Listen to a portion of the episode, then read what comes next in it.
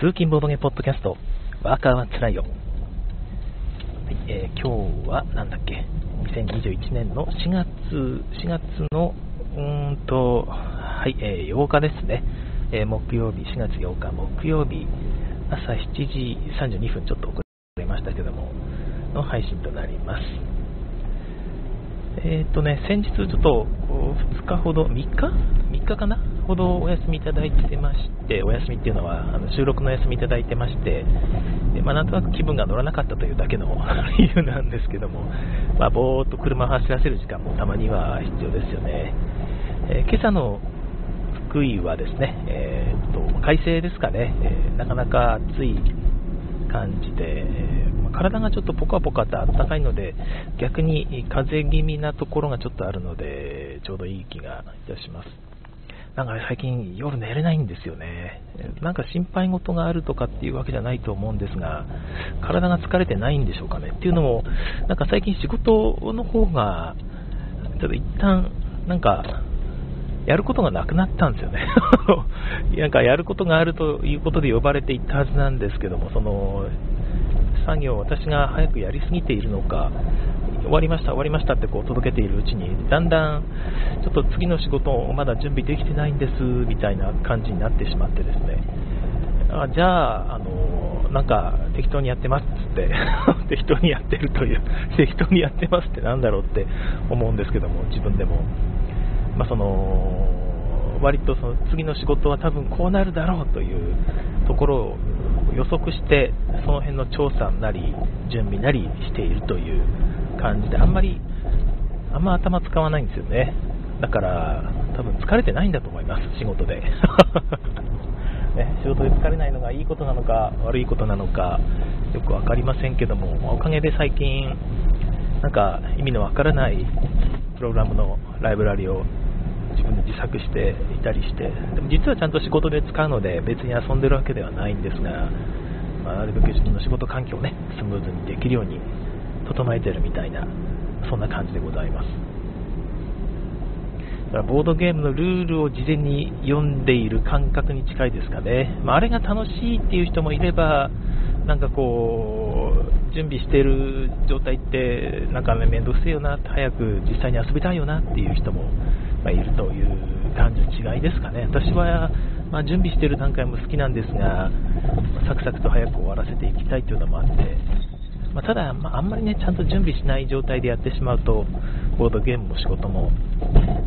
あんまり面白くなくなってしまうことがあるので、えある程度の時間をちゃんととってね、えしっかり準備してえーきたいと思います。今、次の仕事が結局何になるかわかんないので、準備っつっても、まあなんか、この辺かなと思いながら、なんとなくやってるっていうのが注力に欠けるのかな、なんていうか、ボードゲームに例えると、何のゲームが遊ばれるかわからないのに、どのゲームを持っていくか選んでいるみたいな、そんな状態なんでしょうか。えーあれもこれも持ってっちゃいますよね。はい。えー割とまあどうでもいい話からですが、えーそうですね。そういえば、ゲームマーケット大阪終わりましたねみたいな話ってしたんでしたっけ？したんですよね、きっとね。えーボードゲーム遊ぶ方ね、たくさん行ったみたいで、私は思ったよりも人がいっぱい行かれたんだなという印象でした。ああ、そうかそうか、この話もしましたよね。だから動画とかを出されている方がいて、会場のですね、見たら、いや、意外なほどいるなという感じだったんですけども、なんと昨日か一昨日ぐらいに、大阪のコロナ新規感染者が1日で800人超えたという、これまでで最大ということで、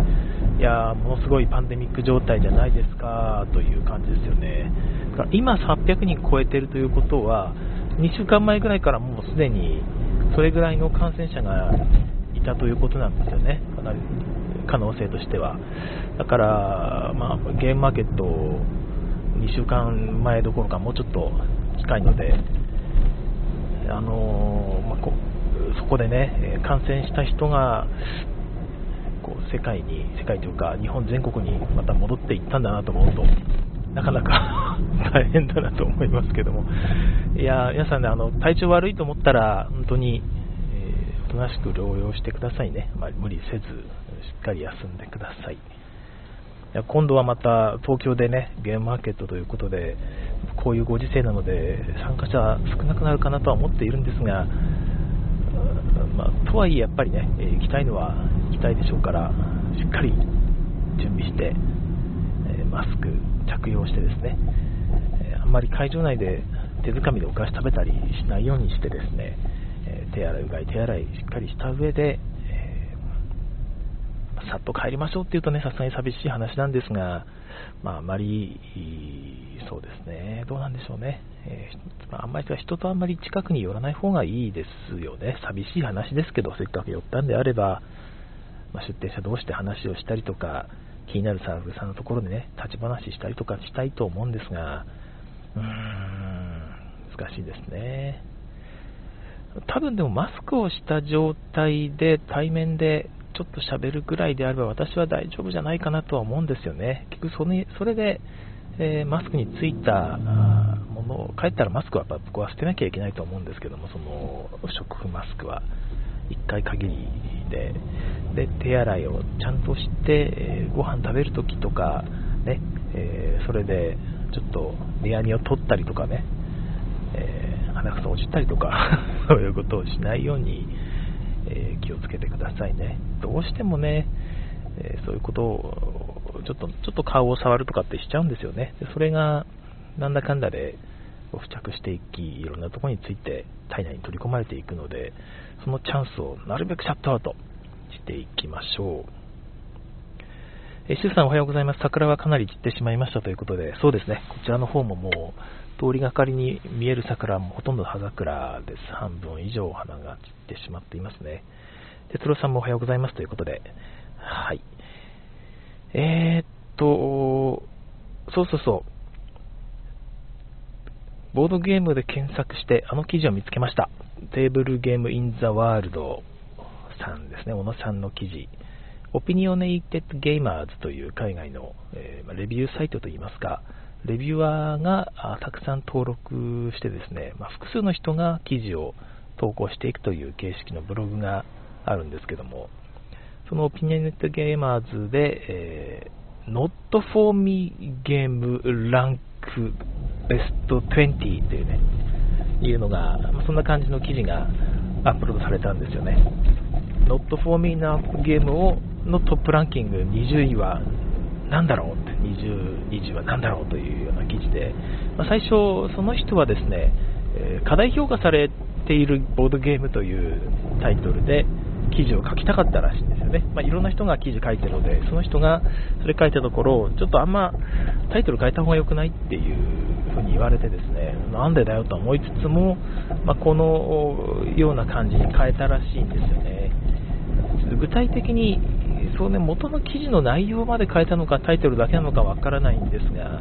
ま一応、あの Not for Me ランクというのは何から決めているかというと、過去にその Opinionated Gamers、OG と略されるんですが、OG の、えまあ、 contributor ですよね、投稿者の方がいろんなゲームを評価してるわけじゃないですか。で評価した後に、えー、I love it、ね、大好きと I like it いいねと。で、まあ、 good だったかな、あとは。えー、ままあ、いいんじゃないってやつと、あと、not for me っていう一番下に、これはちょっと俺向きじゃねえなという、そういう not for me というレーティングがあるんですよ。その not for me レーティングをつけた数が多分多い順に相当しましたってことなんじゃないかなと思うんですよね。ひょっとしたら、コントリビューターの人からは、そういう集計がつでも見れるようになっているのかもしれませんし、この投稿した方が 独自に集計したとしたら大変ですけども、集計したのかもしれませんよね。まあ、そういう一応、一応客観的なリストを作って、えそれを発表していきながらみんなでもう一回振り返っていこうという、そんな感じの記事だったみたいです。この方が個人的に、ね、not for me なものを上げて、こんなの、なんで過大評価されすぎだろうって上げていくだけの記事だとしたら、確かに、まあ、あんまり気分がいいもんじゃないですから、まあ、こういう客観的な評価をもとにやるという内容は、まあまあまあ、なんかもう、まあ、説得力があると言いますか、見る価値が、情報としての価値があるかなという気がいたしました。失礼します。まあ、その記事なんですけども、20個全部、まあ、一応上げていくと、どうかなと思ったんですが、あんま知らないゲームもあるんで、ざっといきましょうかね。タペストリーですね。えー、っと、タペストリーって私やったこと多分あると思うんですが、一応、その、支部系ですよね。文明発展系のゲームなんですが、まあ、なんかその、確かにテーマとあんま関係してない感じはしたんですよね。いろんなものをこう獲得しては、カードを獲得しては置いていき、まあ、ステータス管理なので、ステータスをこうちょくちょくいじっていくんですが、うーんと、まあ、書いて他のこのレビュアーの人の書いてる内容も、まあ、もう一回やりたくはなかったなみたいな、テーマとあんま関係してないのでみたいなぐらいの、うん、まあ、書き方ですよね、えー、テーマの要素が最小限でかなり単純な、あなんかドライな文明ゲームですということで、まあ、テーマ性との関係性が悪いと嫌いな人がいるのかなという感じですね。タペストリー、まあ、私は遊ばせていただいたことがあって、いや、なかなか面白かったけど、確かに自分では買わないかなという感じです。普通にもう一回やろうって言われたら、やりましょうって言うと思うんですけどね。確かに長いっていうのはありますよね。長い、長い割にテーマ性とどうこう、うんまあ、でもカードはたくさんあって、出していったらステータスが上がっていくのは楽しかったんですけどね。ちょっと複雑かな、タペストリー。なるほど、20位。はい、19位はなんとアクアイアですね。アクアイアは、まあ、単純に古いですからね。まあ、今となってはさすがに古すぎるということで、なんていうか、ゲームが悪いわけじゃもうないと思いますよね。あの時代にここまでのゲームを作ったシド・サクソンはやっぱり天才だと思いますし、シド・サクソンがもし生きていたら、今は多分違った形で出していくと思うんですよね。まあ、その、Not for me の理由の多くはやっぱり運要素が大きいと。あのタイルを引ければ勝ちとま、結局合併に関係するタイルを持っていれば勝ちだしと、でその辺をコントロールできるかというと、結局引き運な引き運なんじゃないのかっていう話は、まあ、分からないでもない気はしますよね。アルナさんからはアクワイアは今やっても好きということなんですけども、私もまあ好きで、いわゆる新版みたいなやつが出た時も速攻飛びついたぐらいなんですけども、確かにやんないんですよね。もうちょっと短い方が良くて、うーん、そうですね。なんか最近だと、あの、ラストスパイクの、あれ版、あの、ちょっとテーマ替え版ですね。土地倍買い占めで、ちょっとアクアイアっぽい引き運に、寄せて作ってあるゲームじゃないですか、あれって。であれで遊んでいることが多いですね。6人まで遊べて、サクッと終われる。アクワイアよりもシンプルに短い時間で遊べるということで、そっちの方、ラストスパイクの方をよく遊んでいる。まあ、単純に長いのが問題なのかもしれないですよね。うん。はい。まあまあまあ、古いゲームですから、これがどうこうって話じゃないと思いますね。18位、えチグリスユーフラテス。はい、これ私ね、やったことがないゲームの一つなんですよね。で、多分この Not for me ゲームに上がってくるゲームっていうのは、なんだかんだで、え、他の人も同じように思っている可能性がちょっとあって、まあ、だからこそこういう風な名前がよく聞くんだけど遊んだことがないっていうものとかぶったりするのかなという気がしております。まあ、なんか、どう、この表を見るとですね、評価を見るとですね、えー、っと、たまたま、その誰かと戦いをしてしまうと消耗すると。で消耗した人は単純に脱落するという形式のゲームだからみたいな風に見えますね。だから、いわゆるこの評価、今回の記事にも何回か登場するんですけど、お前とお前が戦えよという形式のゲーム、他の人をけしかけて、あんたとあんた戦った方がいいんじゃないとさせるゲームという感じですね、そういうゲームは不毛だと感じる人が何人かいらっしゃるってことですよね。うーん、なるほど。やったことがないので何とも言えないんですけども、これのシンプル版と言われているシンは持ってて、割と好きなんですよね。で、それは、その、お前とお前が戦い系かというと、そうでもない。まあ、ただ、タイル引き運は強いとは思いますね。まあ、このチギルサンド・ユーフラテスも引き運がそこそこあるということで、うん、まあ、どうかなと思いますけど、引き運がどうこうってのはそこまでは書いていないかな。でもまあ、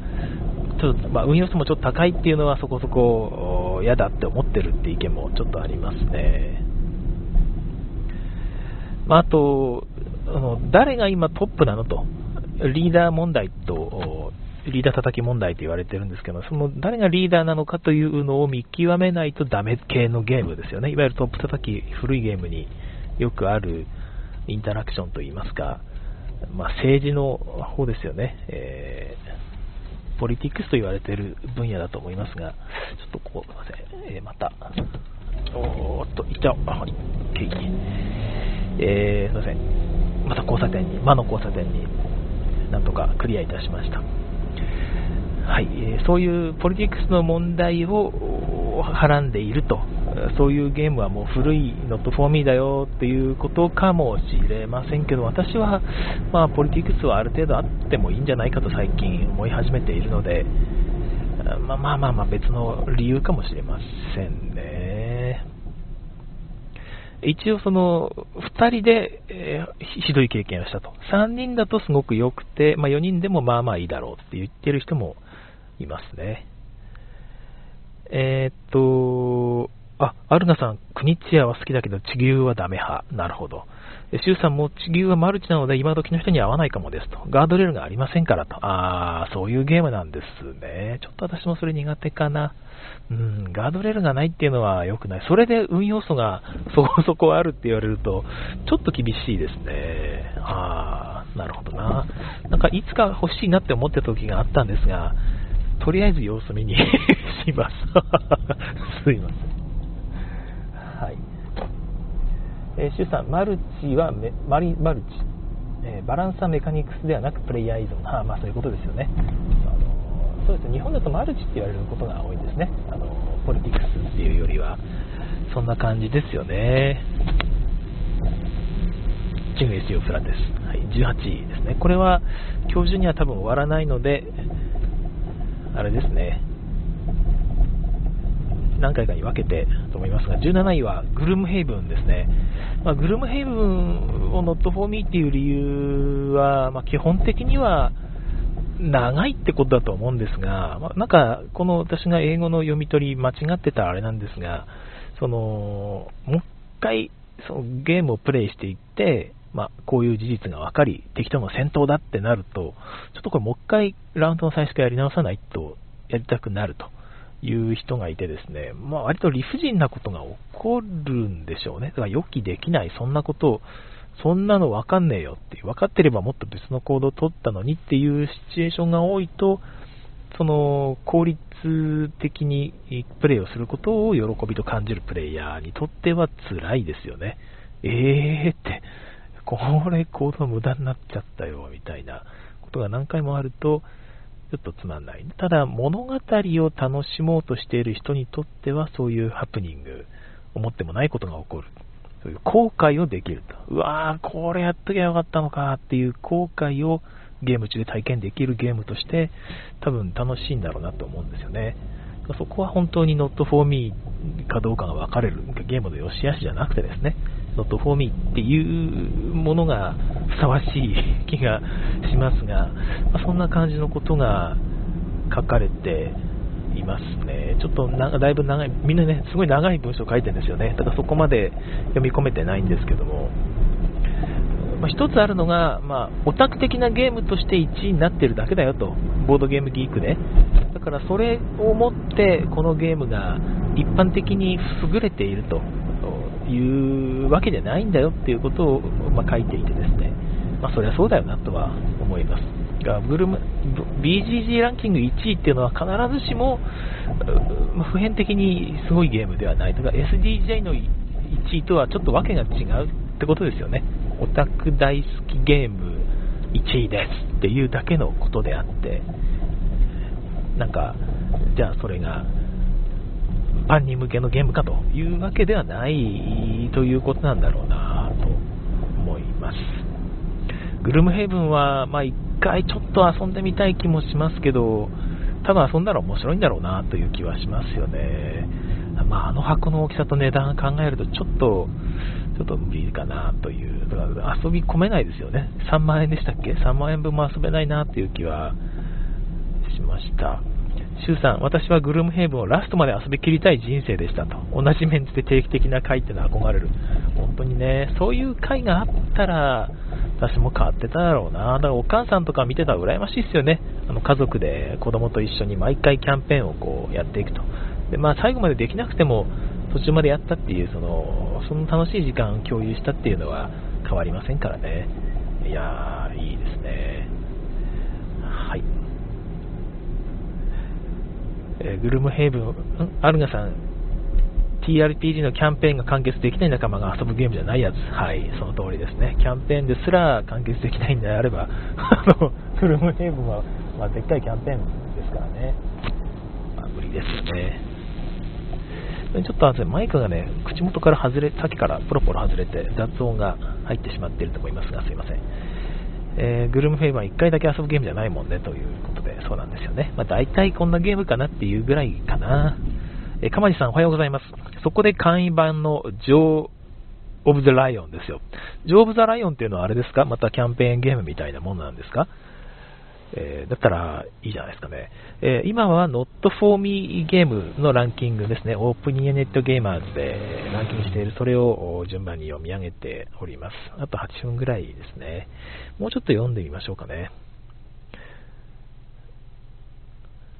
あ、なんかこう面白いですよ。グルムヘイブンのあのレビューで面白いのがあった。そのランキングっていろんなランキングがありますけど、こういうランキングはありませんかってね。まだ、えー、プレイしてないけど、所有していることを忘れたゲームランキング。えーえー、昨日家具を動かしていて、グルームヘイブンが入った大きな重い段ボール箱を見つけました。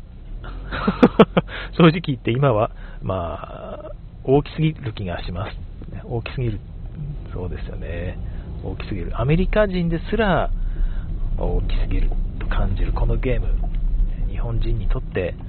厳しいのは、まあ、ちょっと想像に難くないですよね。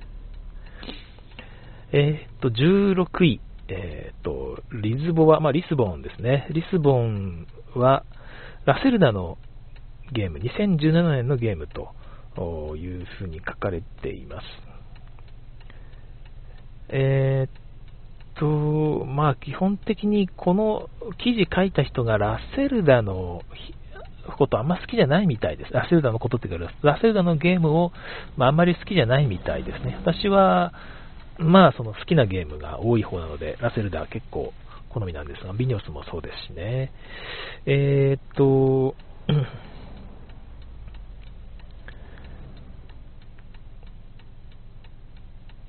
なんだろう。ちょっと翻訳の方を読むと、私にとってラッセルダのゲームは、えー、っと、ローゼンベルト、ベルクとかフェルトが、まあ、最近よくやっているように、その明確なアニメーションの原則なしに全てを一度に実行しようとする流し台の問題、ちょっとわかんないな、うんまあ、それが極端だということみたいですね。うーん。まあその、一つのアクションで一気に複数のことをさせるっていうことでしょうか。ちょっと、ローゼンベルクがそういうゲームを作っているっていうのはあんまり聞いたことがないのでちょっと違うかもしれないんですが、まあ、何にせよ複雑だってことですよね。で、まあ、いわゆるフリーアクションが多いという、まあ、ラセルダの特徴ですけども、で、フリーアクションの組み合わせでいろんなパズルを解いていくってやると、いわゆる選択肢爆発ということが起こるわけですよね。えー、ま、これ、こういうゲームは、ま単純に not for me だということでしょうか。えー、っとね、レビュアーの一人であるサイモンさんは、まあ、言うにはですね、デザイナーっていうのはいろんなメカニクスを、もアイデアっていうのをゲームにこう入れていくっていうものだと思うけども、このゲームね、リスボンは特にそういう傾向を感じると。ちょっと質より量が多すぎるという風な書かれ方ですね。まああんまり、あまりにもたくさん放り込みはいいってもんじゃねえんだよってメカニクスを。お前アイデアいっぱい持ってるのは分かった。けど、やりすぎ、やりすぎですっていう、えー、まあ、そういう感じかなという気がいたします。まあ、リスボンは典型的なラセルダゲームであると。えー、まあ、なんかアクションをやったら、他のフリーアクションっていうのが、まトリガーされて、まそれをうまいことつなげていくっていうのが楽しいゲーム。そういえば、まあ、ラセルダのゲーム、そういうゲーム多いっすよね。うーん。なんか、だから悪いってわけじゃないと思うんですけど、単純にまあ、ラセルダ、アンチラセルダがそこそこいるということなんでしょうかね。